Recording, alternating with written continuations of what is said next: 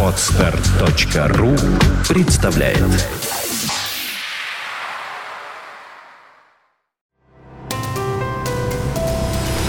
Здравствуйте, уважаемые слушатели! Редакция сайта бухгалтерия.ру подготовила для вас обзор самых обсуждаемых новостей недели с 12 по 18 ноября.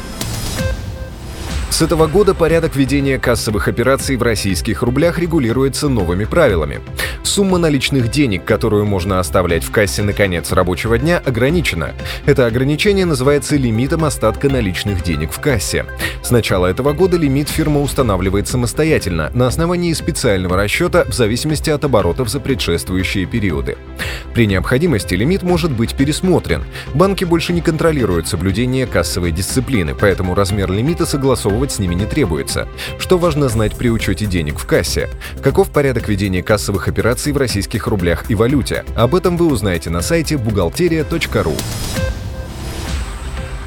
Россияне, не сумевшие вовремя отдать долги банкам, смогут получить защиту от кредиторов. Госдума одобрила в первом чтении законопроект о банкротстве физических лиц.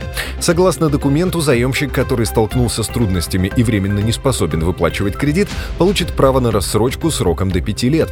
При этом должнику не придется опасаться, что к нему придут описывать имущество. Новый закон должен вступить в силу через 12 месяцев после официального опубликования. Если документ примут до Нового года, граждане смогут объявлять себя банкротами в конце 2013 года. Напоминаем, что организации, переходящие на УСН с другого режима, должны подать в налоговую инспекцию уведомление в срок до 31 декабря. В этом году 31 декабря – выходной день. В связи с этим последний день подачи уведомления переносится на следующий рабочий день – 9 января 2013 года. Чтобы вашей фирме не отказали в применении УСН, надо соответствовать определенным параметрам, о которых рассказано в новом разделе «УСН на практике» электронной энциклопедии Биратор для Windows. Все подробности на сайте berator.ru. Как индивидуальному предпринимателю отчитываться во внебюджетные фонды, если у него нет наемных работников? В этом случае он освобождается от сдачи индивидуальных сведений в пенсионный фонд. Даже если ИП самостоятельно уплачивает страховые пенсионные и медицинские взносы, с этой даты он освобожден и от представления расчета по форме РСВ-2 ПФР. Также предприниматель не должен отчитываться перед фондом социального страхования. Аналогичные по взносам на обязательное страхование от несчастных случаев на производстве и профзаболеваний. Если ИП добровольно платит страховые взносы в фонд соцстраха за себя, чтобы получать пособие по временной нетрудоспособности, он должен быть зарегистрирован в фонде и отчитываться по форме 4А ФСС.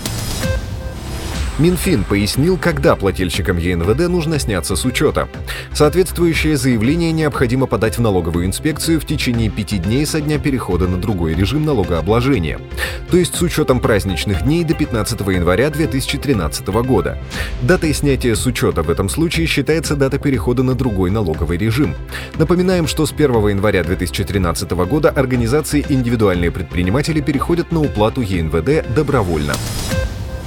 С 2013 года у организации на УСН появится новая книга учета доходов и расходов.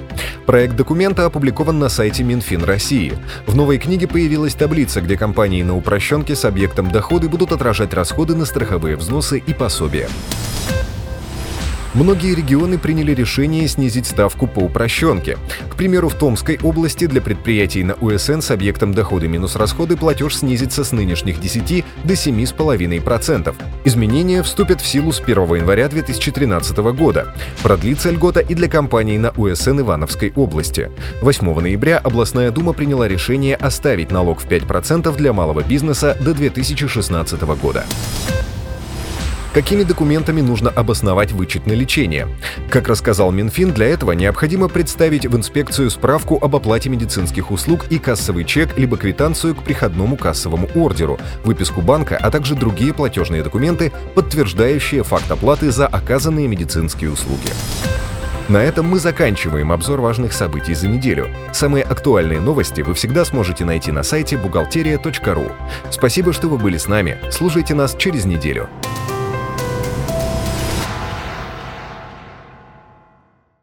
Скачать другие выпуски подкаста вы можете на podster.ru